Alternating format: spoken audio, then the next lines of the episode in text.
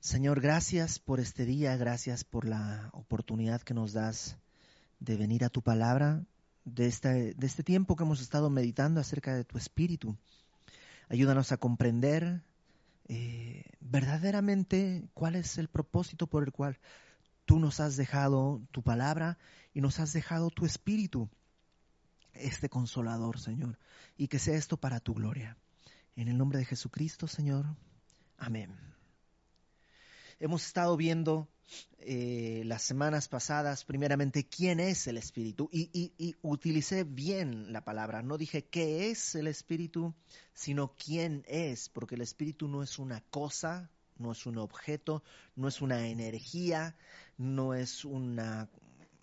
no es algo así. El Espíritu Santo es una persona. Por supuesto, no es una persona humana, sino es una persona divina, uno de los tres que conforman la Trinidad o Triunidad, como algunos le llaman, que es Dios Padre, Dios Hijo y Dios Espíritu Santo. No son tres dioses, no son un Dios dividido en tres partes, un tercio de Dios, sino que es un solo Dios único e indivisible, pero a la vez es, son tres personas independientes y y cada uno con su propia voluntad, pero que operan en armonía. Y vimos que el Espíritu Santo es una persona, tiene sentimientos, tiene voluntad, tiene inteligencia. Y luego vimos lo que hace el Espíritu Santo en el mundo, que es convencer al mundo de pecado, de justicia y de juicio, para que el que no cree pueda creer. Ese es el pecado del que te convence. Y luego te convence de que solo hay uno justo, que es Cristo. Y luego te convence de que Cristo en la cruz ha derrotado a las potestades de las tinieblas. Pero en el creyente lo que hace es dirigirnos a toda verdad, guiarnos a la verdad. Dice Jesús, Él les recordará mis palabras, les guiará a toda verdad. Por eso a veces estás leyendo la Biblia y de pronto entiendes cosas. No es que tu inteligencia subió o aumentó, aunque evidentemente el Espíritu Santo limpia y renueva nuestro entendimiento, pero lo que pasa es que el Espíritu Santo te dirige a la verdad y te hace comprender cosas que antes no comprendías. Y luego vimos la semana pasada los dones del Espíritu Santo, cómo el Espíritu Santo viene a cada uno de nosotros con regalos, con algo que Dios nos provee. ¿Para qué? ¿Para que sentirnos especiales? No tanto. ¿Para sentirnos importantes? No realmente, sino para que podamos ser de edificación al cuerpo de Cristo para edificarnos unos a otros. Y ya vimos que algunos tienen el don de profecía, otros el don de servicio, otros el don de misericordia, y eso hace que entre todos, como en una comunidad, podamos eh, eh, eh, soportarnos, no de, no de aguantarnos de, ah, te voy a soportar, sino de ser soporte, de sostenernos, de ayudarnos y de esa manera poder reflejar el amor de Dios al mundo. El día de hoy veremos, para terminar esta miniserie, la llenura del Espíritu Santo, un concepto que se ha usado muchísimo, del que hay muchísimas teorías y que espero que puedas comprender cuál es la postura de Semilla, y la postura de Semilla Querétaro en particular, y más en particular lo que yo alcanzo a entender acerca de la llenura del Espíritu Santo. Eh, si por alguna razón tú no estás de acuerdo con lo que yo digo, está bien, no es un asunto en el que tengamos que debatir necesariamente. Simplemente te pido que consideres si lo que estoy diciendo o lo que vamos a ver es algo bíblico y, y en ese sentido, si es así, pues que lo consideres pues como parte del mensaje de Dios. ¿Qué es la llenura del Espíritu Santo? ¿De qué hablamos cuando hablamos de la llenura del Espíritu Santo? En Efesios capítulo 5, versículo 18 Efesios 5:18 dice, eh, eh, la carta de Efesios que estudiaremos ya muy pronto, esta carta tiene seis capítulos. Los primeros tres se enfocan en lo que Dios hizo por nosotros, muy al estilo de Pablo. La primera parte enfocada en lo que Dios hizo por nosotros. La segunda parte enfocada en la manera en la que nosotros podemos responder ante la obra de Dios. Esta carta, la carta a los Efesios la han llamado la reina de las epístolas. Y en esta segunda parte, cuando habla de la manera en la que nosotros podemos responder al amor de Dios, en el versículo 18 dice esto, no os embriaguéis con vino en lo cual hay disolución, antes bien, o contrariamente, en vez de embriagarte en vino en lo cual hay disolución, contrariamente, antes bien, sed llenos del Espíritu. Y aquí nos lo dice claramente, y esta es, esta es una frase no sé si ambigua, pero por lo menos compleja, porque la, frase sed llenos es una orden, es un mandato. No dice yo les sugiero, no es una orden. Sed llenos del Espíritu Santo. Pero por otro lado, el verbo sed, que está ahí, del verbo ser, está en un modo pasivo. Es decir, no dice llénate del Espíritu como que yo me voy a autollenar, no, sino sé lleno, es como eh, a un vaso tú no le puedes decir, haz algo para llenarte, porque el vaso no puede llenarse, solo no puede, pero puede recibir algo y ser lleno está recibiendo una acción y es lleno. Y en ese sentido es pasivo. Dios es lo que tiene que hacer, pero a la vez es un mandamiento que Él nos pide, ser llenos del Espíritu Santo. Entonces lo primero que tenemos que entender es a qué se refiere la Biblia con ser lleno. Y aunque es un sentido bastante común, o sea, lo podríamos entender, creo que es bueno hacer el énfasis. En la Biblia, ser lleno implica que algo te controla, en varios pasajes, Lucas capítulo 4, versículo 28, por ejemplo, Lucas 4, 28, no lo busques, va a aparecer aquí en la pantalla ahorita para que tú y yo también lo pueda leer. En Lucas 4, 28, Jesús lo que dice es, al oír estas cosas, todos en la sinagoga se llenaron de ira. Una cosa es que tengas ira y otra cosa es que te llenes de ira. Cuando tienes ira te enoja mucho pero te llenas de ira y lo que pasa es que la ira te controla. Lo mismo sucede en Lucas 6, versículo 11. Eh, Lucas 6, versículo 11 dice, y ellos se llenaron de furor y hablaban entre sí qué podrían hacer contra Jesús los fariseos. Otra vez, se llenaron. Y a veces la Biblia habla de que se llenan de miedo también. ¿Qué quiere decir eso? Que el miedo, el temor, el odio, el rencor, la ira, lo que sea, es lo que te controla. Por eso en el contexto que estamos leyendo en Efesios 5, dice, eh, no te embriagues con vino. ¿Por qué? Cuando alguien está embriagado, cuando alguien está lleno de vino, está controlado por el alcohol. Y todos hemos, lamentablemente, yo creo que todos hemos visto algún borracho y es, es, eh, pues es, da vergüenza ajena cómo se comporta. Es eh, inoportuno, es desvergonzado, es grosero, es atrevido, eh, cambia. La persona sin el alcohol puede ser muy distinta a cómo es con el alcohol. ¿Por qué? Porque el alcohol lo controla. Ahora Pablo dice, en vez de llenarte de vino, sé lleno del Espíritu Santo. ¿Por qué? Porque cuando el Espíritu Santo te llena, lo que va a suceder es que el Espíritu Santo ahora va a controlar tu vida. No como un robot. No es como en el caso del alcohol. En el caso del alcohol, la persona pierde absoluto control de su vida. Ya no puede controlar nada, ni siquiera el equilibrio cuando el Espíritu Santo te llena, no es que tú actúas como un robot y ahora Él te lleva y eres una marioneta. No, no, no. Pero renueva tu entendimiento de tal manera que las decisiones y las acciones que tú tomas claramente tienen que ver con lo que Dios quiere hacer. Eh, ahora nos surge una pregunta. Pablo le está escribiendo a cristianos la iglesia de los Efesios eran cristianos. ¿Por qué Pablo le tendría que decir a cristianos que sean llenos del Espíritu Santo? ¿Acaso no eran ya llenos del Espíritu Santo? ¿Acaso no tenían ya el Espíritu Santo? Es que hay dos momentos que tenemos que entender y vamos a echar mano de lo que hemos visto las semanas pasadas. Vamos por favor a Juan capítulo eh, mm, 6. Juan 14, perdón, Juan 14. Juan 14, 17.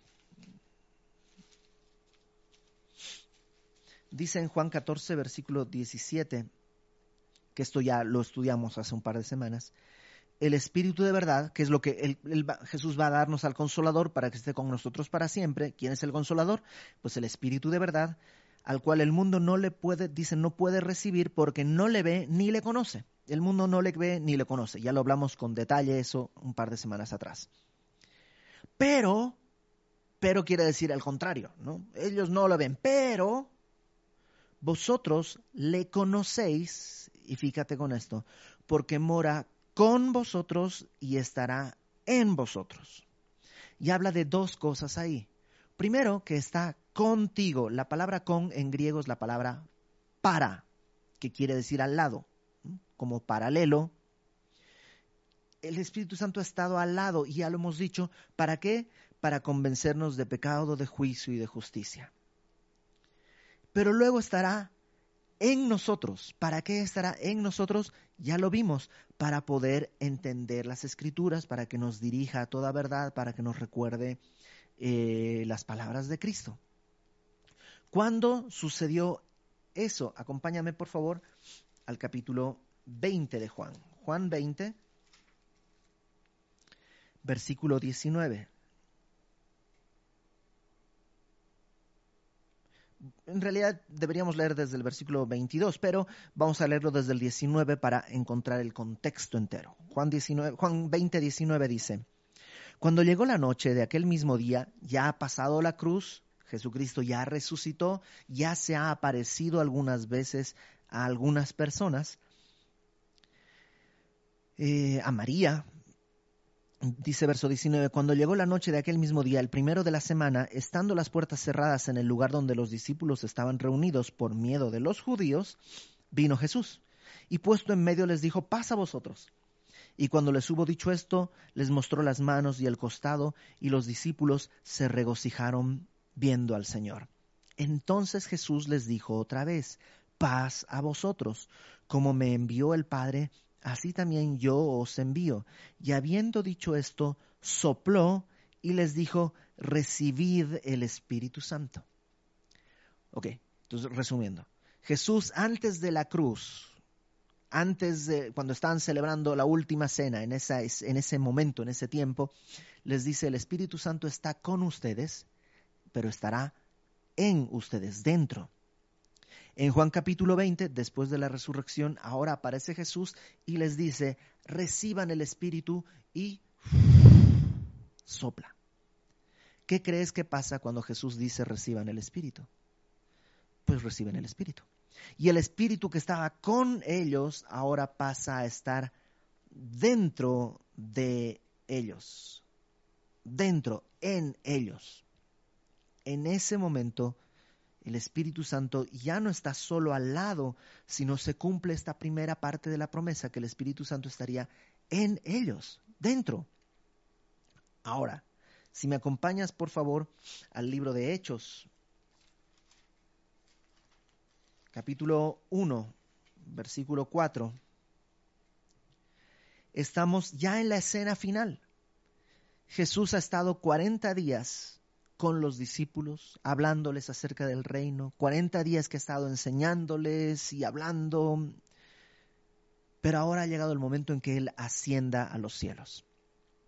Y fíjate lo que sucede, versículo 4 de Hechos 1, Hechos 1, versículo 4, dice, y estando juntos, les mandó que no se fueran de Jerusalén, sino que esperasen la promesa del Padre, la cual les dijo, oísteis de mí. Ah, caramba pero no que les había ya dado el Espíritu. Esa era la promesa. La promesa era el Espíritu. Pero no que ya les había dado el Espíritu cuando les dijo reciban y sopló. Sí. Y entonces, ¿qué otra promesa o qué otra cosa? Es que hay una tercera relación que tenemos con el Espíritu Santo. La primera es cuando está junto a nosotros convenciéndonos de pecado, de justicia y de juicio. La segunda es cuando está dentro de nosotros cuando hemos creído. Efesios capítulo 1 lo hemos visto, hemos sido sellados con el Espíritu Santo, Él es el, las arras que tenemos. Pero ahora Jesús, antes de irse al cielo, les dice, como si les dijera, todavía no está completo. Así que todavía no se lancen a predicar el Evangelio. Todavía no salgan a correr a conquistar el mundo. Esperen en Jerusalén la promesa del Padre, la cual les, les dijo Jesús, la cual oyeron de mí, porque Juan ciertamente bautizó con agua, mas vosotros seréis bautizados con el Espíritu Santo dentro de no muchos días. Probablemente si yo hubiera estado ahí, yo hubiera levantado la mano y hubiera dicho, Señor, perdón, pero bautizarnos con el Espíritu Santo, ya nos diste el Espíritu, Señor, no, o, a qué te refieres. Y Jesús probablemente hubiera contestado, es que lo anterior no fue bautizarte con el Espíritu Santo. La palabra bautizar es sumergir, zambullir. El Espíritu Santo ahora vive en ti pero todavía tú no estás sumergido en el Espíritu. Alguien lo ha puesto así. Tú ya tienes el Espíritu, pero tal vez todavía el Espíritu no te tiene a ti. Lo que les está diciendo Jesús es, esto va a suceder, este bautizo del Espíritu Santo sucederá dentro de no muchos días. Entonces, verso 6, los que se habían reunido le preguntaron diciendo, Señor, ¿restaurarás el, reino a Israel en este tiempo? Señor, ¿ya viene el momento de vivir el reino de Dios? ¿Ahora sí Israel va a conquistar el mundo como en los tiempos de David? Y él les dijo, no les toca a ustedes saber los tiempos o las sazones. Sazones son cumplimientos que el Padre puso en su sola potestad. Pero otra vez la palabra pero, o sea, no les toca a ustedes entender esto acerca de eh, del reino en la tierra. No, lo, no les puedo decir, no les toca a ustedes saberlo ahorita. Pero recibiréis poder cuando haya venido sobre vosotros el Espíritu Santo. Entonces, una primera relación con el Espíritu es cuando está al lado, eso es cuando eres incrédulo. Una vez que crees, el Espíritu Santo pasa a estar en ti, dentro de ti. Y cuando ya eres creyente, entonces puedes esperar esta tercera relación cuando el Espíritu Santo está sobre ti. Alguien lo ha puesto como ejemplo en, un vaso, un vaso de cristal y una jarra con agua. El vaso está vacío y la jarra puede estar al lado está al lado del vaso. Luego podríamos servir un poco y decir que ahora el agua ya está en el vaso. Pero ¿qué tal si la jarra es una jarra infinita y la ponemos arriba que esté constantemente sirviendo al agua? Entonces el agua, la jarra está sobre el vaso y el vaso no solo está lleno, sino está rebasando, rebosando, rebalsando de agua. Y esa es la tercera relación que tenemos con el Espíritu Santo, lo que se llama la llenura del Espíritu Santo o el bautizo del Espíritu Santo, cuando el Espíritu Santo ya no está junto a nosotros, ya no está solo en nosotros, sino que ahora además está sobre nosotros. Y alguien diría, ¿y para qué sirve esto? Bueno, Jesús dice ahí en Hechos 1, versículo 8, recibiréis poder cuando haya venido sobre vosotros el Espíritu Santo y ¿Qué va a suceder con el Espíritu Santo sobre nosotros? Me seréis testigos. Un testigo es aquel que puede dar fe de algo que ha visto. Y la palabra testigo en griego es la palabra martus, de donde deriva nuestra palabra mártir, porque un mártir originalmente se consideraba un mártir a alguien que da una evidencia hasta la muerte alguien que está sostenido en una verdad hasta la muerte. No simplemente un mártir es alguien que ha muerto de manera dramática. Un mártir podría ser alguien, un creyente firme que a lo largo de su vida ha dado testimonio de Cristo y muere de viejo, es decir, sin ningún asunto dramático ni trágico, simplemente muere porque ya es tiempo de morir. Pero vivió como mártir, como testigo. ¿Cómo poder ser testigos? Con el Espíritu Santo. Imagínate esto. Dios creó al mundo sabiendo todo lo que iba a pasar. Y Adán, y pecan Adán y Eva, y vienen sus hijos, y Caín mata a Abel, y el mundo se va complicando más, se va haciendo cada vez más violento, tiene que destruirse toda la creación a través del diluvio, vuelve a construirse todo, viene la torre de Babel, y viene, o sea, viene toda una serie de hechos por cientos y cientos de años, por miles de años, hasta el punto en el que Jesús llega a la tierra. Y cuando llega a la tierra hay que esperar 30 años más para que comience su ministerio.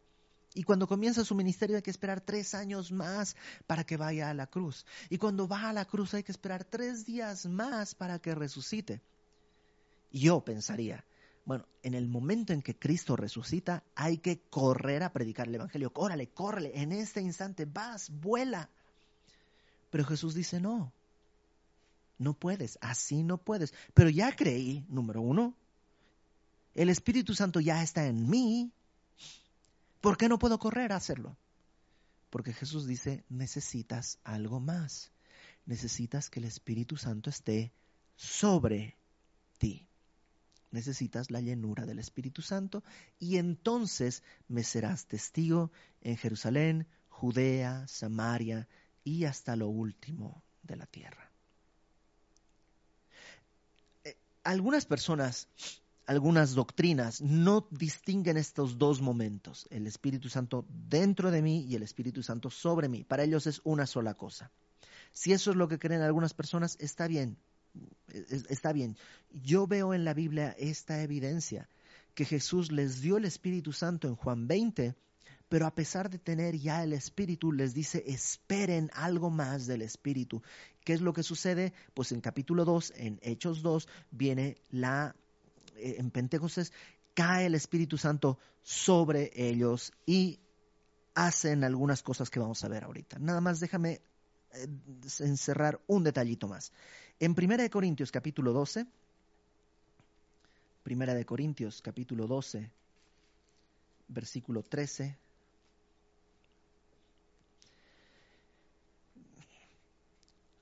Eh, Pablo, Dios a través de la pluma de Pablo, nos dice en el versículo, voy a leer desde 12.12, 1 Corintios 12.12.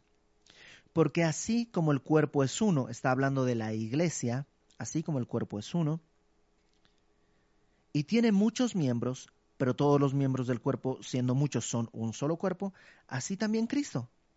Porque por un solo espíritu fuimos todos bautizados en un cuerpo, sean judíos, griegos, esclavos o libres, a todos se nos dio a beber de un mismo espíritu. ¿Qué es lo que está diciendo? Que el Espíritu Santo nos bautiza en el cuerpo de Cristo. ¿Ok? El Espíritu Santo, digamos, nos sumerge en el cuerpo de Cristo para poder ser parte del cuerpo. Y ahora lo que Jesús está diciendo es que el cuerpo de Cristo necesita ser sumergido en el Espíritu Santo. No sé si me explico. El Espíritu me hace parte del cuerpo de Cristo. Pero ahora Jesús lo que dice es que necesitamos que yo sea bautizado en el Espíritu. Y cuando soy bautizado en el Espíritu, sucede que tengo la capacidad para ser testigo. ¿De qué manera voy a poder ser testigo de lo que Dios hace, de lo que Dios hizo? Bueno, algunas personas dicen que la prueba de la llenura del Espíritu Santo es hablar en lenguas. El problema es que eso no sucede así, lo hemos visto en algunos otros momentos. Eh, Pablo no considera que el hablar en lenguas es algo verdaderamente esencial en la iglesia. De hecho, él dice, yo hablo en lenguas más que todos, pero en la iglesia prefiero hablar dos palabras o tres palabras con mi entendimiento que un montón de palabras en lengua desconocida. El hablar en lenguas no es siempre una evidencia de la llenura del Espíritu Santo. En el libro de Hechos aparece en cuatro ocasiones esta frase, fueron llenos del Espíritu. La primera ocurre en el capítulo 2, precisamente. Capítulo 2, versículo 4. Hechos 2, 4. Estaban sentados, voy a leer desde el versículo 1. Cuando llegó el día de Pentecostés, obedeciendo a Jesús que les dijo, vayan a Jerusalén y esperen, estaban esperando, estaban todos unánimes juntos, y de repente vino del cielo un estruendo como de un viento recio que soplaba, el cual llenó toda la casa donde estaban sentados. Curioso que no dicen entró un viento, lo que entró fue un ruido como de un viento. ¿no? Escuchó un ruido como cuando suena que... ¿Qué es eso? ¿No? Tú sales a ver y realmente no, no, no, no hay viento, nomás es el ruido. Llegó un ruido como de un viento recio que soplaba y llenó toda la casa donde estaban sentados y se le aparecieron lenguas repartidas como de fuego asentándose sobre cada uno de ellos y fueron todos llenos del Espíritu Santo y comenzaron a hablar en otras lenguas según el Espíritu les daba que les hablasen. En este caso sí, están hablando en lenguas. ¿Qué es hablar en lenguas? Ahí mismo en el capítulo 2, versículo 8, eh, desde el versículo 7, 2, 7, fíjate lo que los demás dicen. Los que estaban ahí eh, hablaron en lenguas y empezó a juntarse una gran multitud estaban, dice, atónitos y maravillados, versículo 7, diciendo, mirad, ¿no son galileos todos estos que hablan? ¿Cómo pues les oímos hablar nosotros cada uno en nuestra lengua en que hemos nacido? Partos, medos, elamitas y los que habitamos en Mesopotamia, en Judea, en Capadocia, en el Ponto y en Asia, en Frigia, en Panfilia, en Egipto y en las regiones de África, más allá de Sirene, y romanos aquí residentes, tanto judíos como prosélitos, cretenses y árabes. O sea, están hablando básicamente de el día de hoy diríamos, hay gente de Francia, de, Alemania, de Yugoslavia, de Rusia, de, mm, de algunas personas de algunas tribus de África, o sea, de todo el mundo, dice en el versículo 11, cretenses y árabes les oímos hablar en nuestras lenguas las maravillas de Dios. Cuando alguien habla en lenguas, ¿sabes qué habla? Las maravillas de Dios el Espíritu Santo viene sobre ti y te permite adorar a Dios. Cuando decimos las maravillas de Dios, quiere decir que lo que decían era algo así como, Señor, tú eres grande, tú eres eterno, invicto, altísimo, como los mares cubren la tierra, así tu gloria cubre toda la tierra, tu misericordia es desde la eternidad y hasta la eternidad. Tú renuevas tu misericordia para nosotros cada día. Es eso, son palabras de exaltación a Dios. Cuando alguien habla en lenguas, eso es lo que está diciendo. Como cuando alguien eh, tiene, se, le atora algo, que estás orando y es que no, no sé cómo decir, Señor, porque decirte gracias no es suficiente porque decirte gloria a Dios no, no es suficiente. Y, o sea, tengo gratitud, pero no sé cómo sacarla y me, va a explotar. ¿Nunca has sentido eso? ¿Nunca has sentido esa, esa, esa sensación de que, o sea, tengo tanta gratitud que tengo que sacarla de alguna manera porque me va a explotar el pecho de tan agradecido con Dios que me siento? y, no tienes palabras y entonces Dios puede darte con su espíritu el don de lenguas. ¿Para que te sientas bien? No, para que puedas adorar a Dios. ¿La llenura del Espíritu Santo puede manifestarse de esta manera? Sí, en una vida de adoración.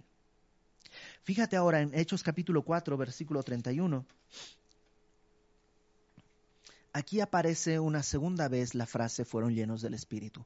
Pedro y Juan fueron arrestados por los, eh, la, élite gobernante, los, los, fariseos, y los amenazaron y ahora este, pues los dejan ir y llegan y les cuentan a los demás lo que ha pasado y ellos oran y le dicen a Dios, permítenos predicar tu palabra a pesar de estas circunstancias. Puedes leerlo entre el 23 y el 30 está la oración. Y verso 31, cuando hubieron orado, el lugar en que estaban congregados tembló, y todos fueron llenos del Espíritu Santo y hablaban con denuedo la palabra de Dios. No dice que hablaban en lenguas, sino hablaban con denuedo la palabra de Dios. La llenura del Espíritu también te permite dar testimonio, hablar la palabra de Dios. ¿Sabes cómo se llama eso? Profecía. Profecía no es decir el futuro. Profecía es hablar de parte de Dios.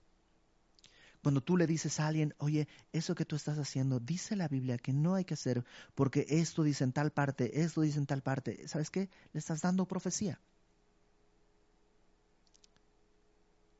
Y la, el decir a alguien algo de parte de Dios también es un fruto de la llenura del Espíritu Santo. Cuando el Espíritu Santo te llena, te permite adorarle. Cuando el Espíritu Santo te llena, te permite hablar la palabra. Vamos por favor a capítulo 6, Hechos 6, versículo 3. Ya han pasado algunos, probablemente un par de años, y están reunidos eh, todos como iglesia, pero hay un problema porque hay, dentro del grupo de viudas que están atendiendo hay unas que se sienten desatendidas y otras parece que tienen un poquito más de atención y están en eso cuando versículo eh, le, llevan este problema a los apóstoles y en el versículo 3 fíjense la respuesta de los apóstoles. Buscad pues, porque hay un problema aquí, Buscad pues, hermanos, de entre vosotros a siete varones de buen testimonio y que dice, llenos del Espíritu Santo y de sabiduría a quienes encarguemos este trabajo. ¿Y qué van a hacer estos hombres llenos del Espíritu Santo? Servir. La palabra que se utiliza para servir ahí en varias ocasiones es la palabra diaconía, de donde viene nuestra palabra diáconos para los servidores de la iglesia. La llenura del Espíritu Santo también se manifiesta sirviendo a la iglesia. ¿De qué manera? En la manera en la que tienes los dones. Si tienes dones de enseñanza, a lo mejor sirviendo en Club Semilla.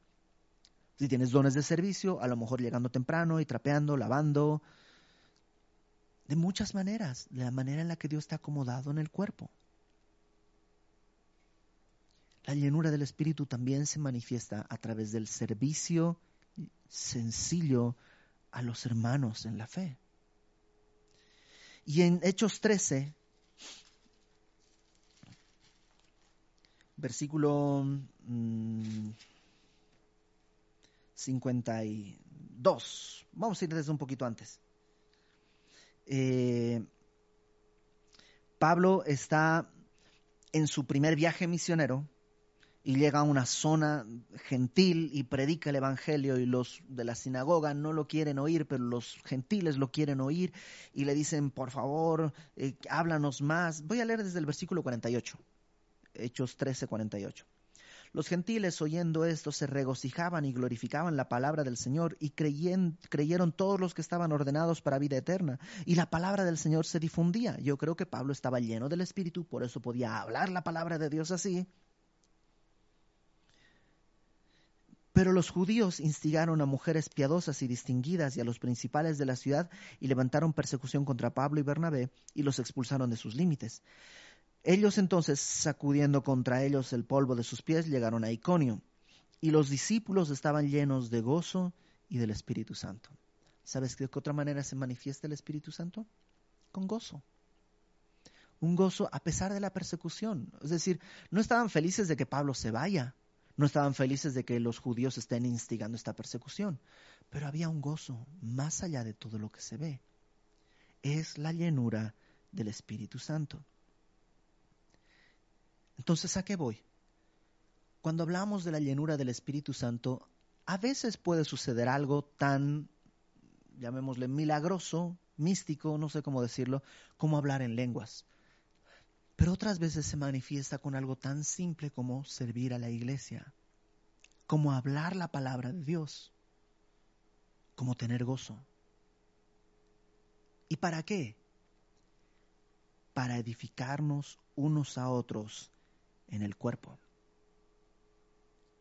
Acompáñame por favor nuevamente a Efesios capítulo 5. Efesios capítulo 5. Déjame leerlo una vez más, porque esto es lo que Pablo dice. Este es un mandato para poder caminar en la vida cristiana y dar testimonio del amor de Dios, del amor de Cristo, del amor y la gracia de, de,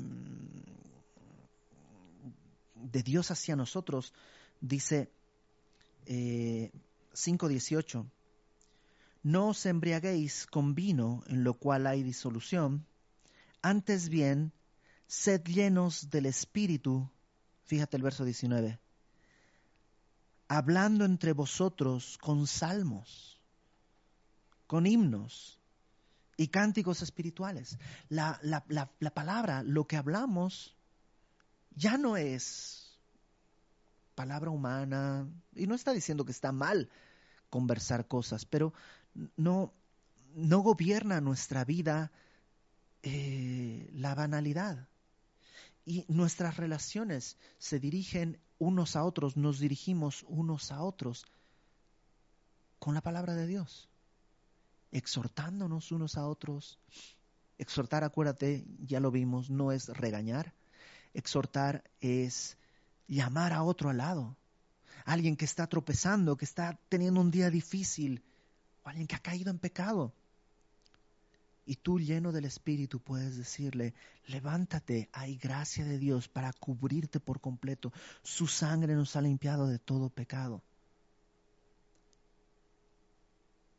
Y de pronto dices, ¿qué le digo? ¿Qué le digo? ¿Qué le digo? Y Dios viene a tu mente y te dice, 1 de Juan capítulo 2, hijitos míos, estas cosas os escribo para que no pequéis. Pero si alguno ha pecado, abogado tenemos para con el Padre a Jesucristo, el justo. O cuando alguien está feliz y tú le tienes que decir, wow, glorifiquemos a Dios. Y también tienes palabra. Esa es la llenura del Espíritu Santo. La llenura del Espíritu Santo no está para hacer cosas raras. Perdón, pero yo he visto que algunas veces se dice, no, me llenó el Espíritu y se caen y se tiran y ladran y saltan y hacen como gallinas y se revuelcan. Y eso más, eso se parece más a estar ebrio que estar lleno del Espíritu. Acuérdate, la llenura del Espíritu no, no, te hace irracional, todo lo contrario, fortalece tu entendimiento, fortalece tu raciocinio, fortalece tu cordura, tu prudencia, tu amor, no el desenfreno, ni físico, ni anímico, ni nada. Dice acá, cantando, alabando al Señor en nuestros corazones, versículo 19, ¿te acuerdas? Las lenguas son alabanza a Dios, cantando, alabando al Señor, dando siempre gracias por todo al Dios y Padre en nombre de nuestro Señor Jesucristo. Y luego si tú lees Efesios 5, que lo leeremos pronto porque lo vamos a estudiar, hay un montón de cosas que también suceden. Las casadas están sujetas a sus maridos, los maridos se entregan por sus esposas, em, los hijos obedecen en el Señor, los padres no provocan a ira a sus hijos, los siervos obedecen a sus amos, los amos sirven a sus siervos, o sea, todo esto empieza a suceder porque hay una llenura del Espíritu Santo, no cosas raras, sino cosas que glorifican a Dios. Ahora, para terminar, acompáñame a Colosenses capítulo 3, por favor. Versículo 16.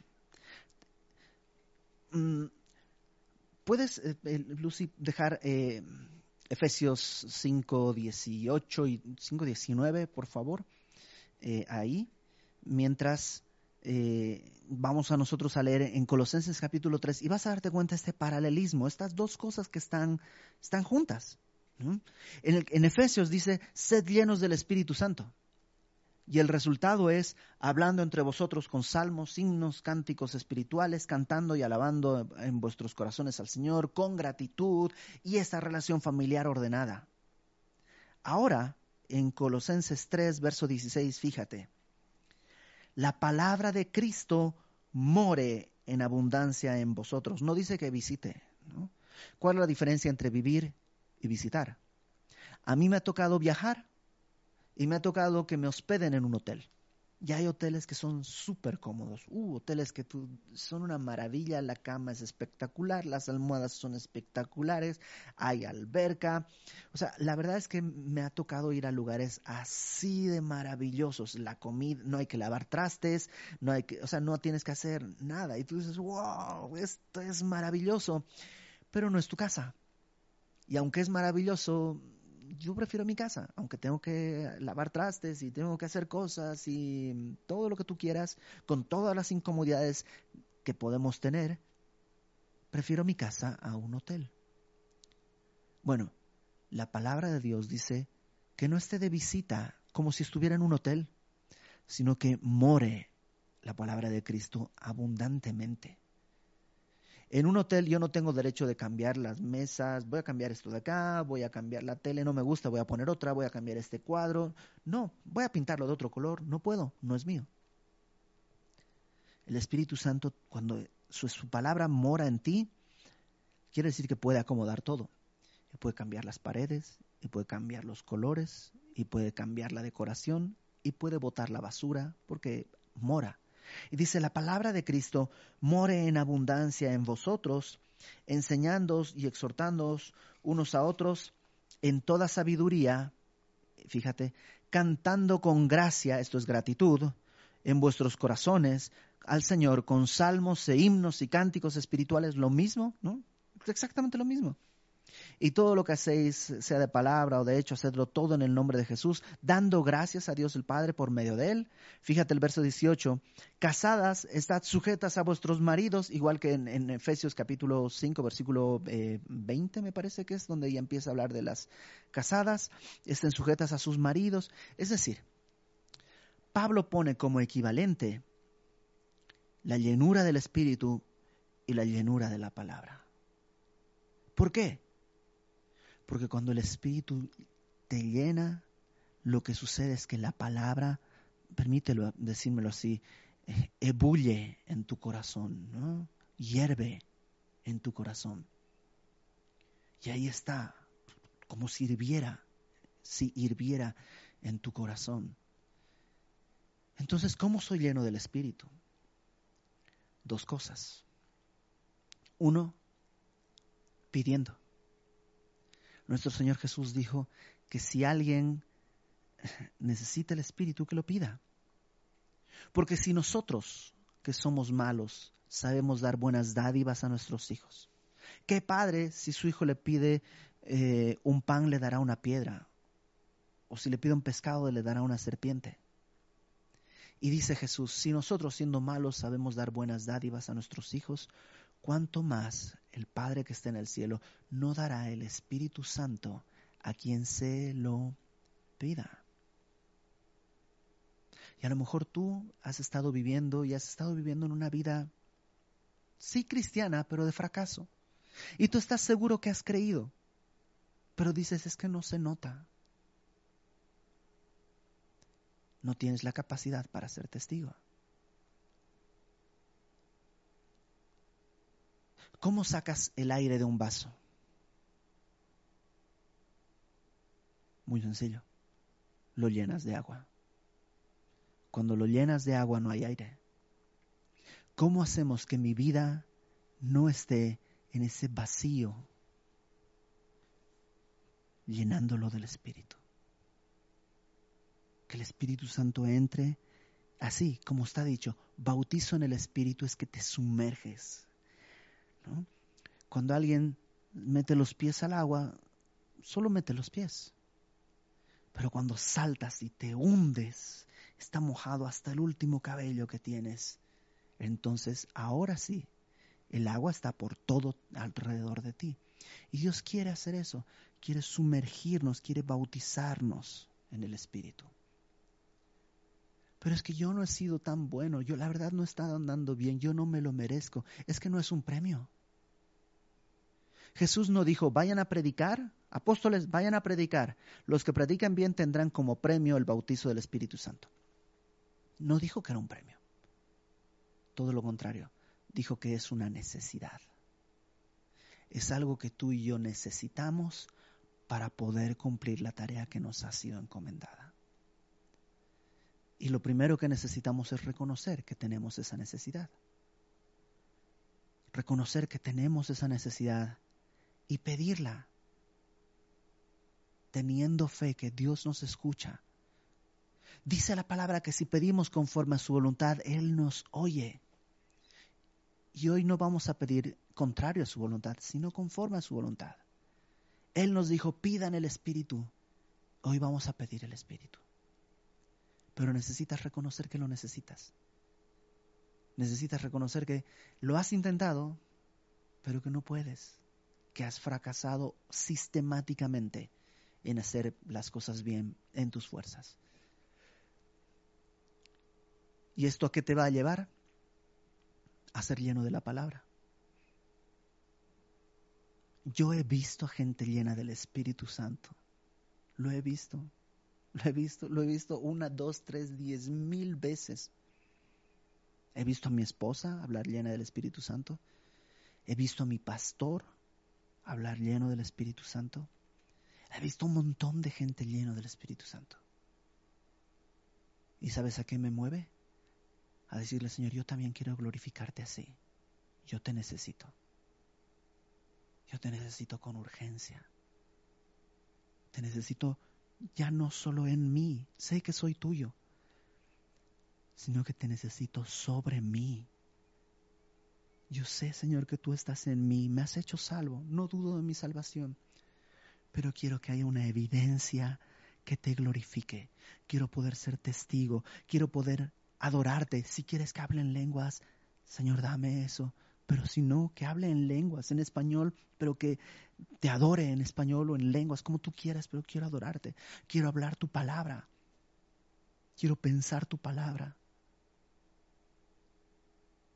Quiero servirte. Quiero servir a mis hermanos de una manera en la que no lo hago con mis fuerzas, sino con tu espíritu. Y quiero vivir en gozo, a pesar de las circunstancias, a pesar de las pruebas. ¿Para qué? ¿Para estar feliz? No porque sé que eso puede traer gloria a tu nombre.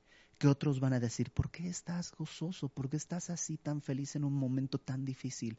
Y tú puedes decir, porque no soy yo, mi gozo proviene de Dios. Su gozo es mi esperanza, su gozo es mi fortaleza.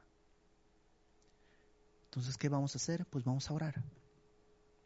Vamos a orar y vamos a pedirle al Señor que nos dé su espíritu. Y hazlo con fe si lo necesitas, si en verdad dices, sí lo necesito, hazlo con fe. Y después de eso vamos a recordar el sacrificio de nuestro Señor a través de la cena. Padre, gracias porque nos das el día de hoy la oportunidad de venir delante de ti. Yo quisiera pedirte, Señor, yo en particular, pero también a nombre de cada uno de mis hermanos de semilla, pedirte que tu Espíritu Santo venga sobre nosotros.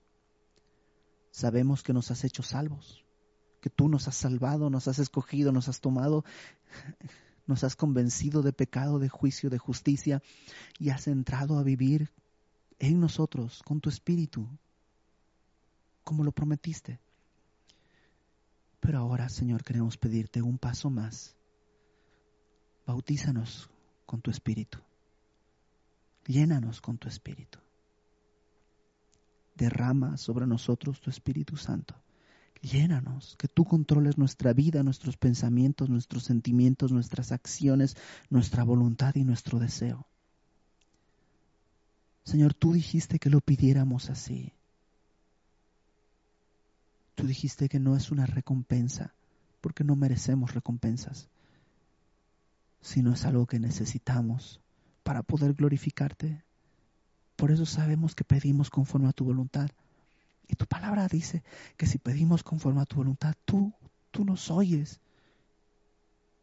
Tú nos das. Y Señor, yo lo necesito. Lo necesito con urgencia. Necesito ser controlado por tu Espíritu, Señor. Si yo controlo mi vida, termino siempre fuera del camino arrollando personas, perdido. Pero si tú controlas mi vida, Señor, tú puedes llevarme a glorificarte. Por favor, Señor, envía tu Espíritu Santo sobre mí. Envía tu Espíritu Santo, bautízanos en tu Espíritu. Glorifícate, Señor, haciendo esto en alguien indigno como yo. Y que esto sea una evidencia de tu amor, que otros puedan ver y todos sepan que hay un Dios que está vivo y que nos ama. En el nombre de Jesús pedimos esto, Señor, y en el nombre de Cristo, en fe, también el día de hoy recibimos tu Espíritu Santo. Llénanos, Señor, llénanos hasta el tope. Llénanos, Señor. Gracias porque nos escuchas. En el nombre de Jesús. Amén.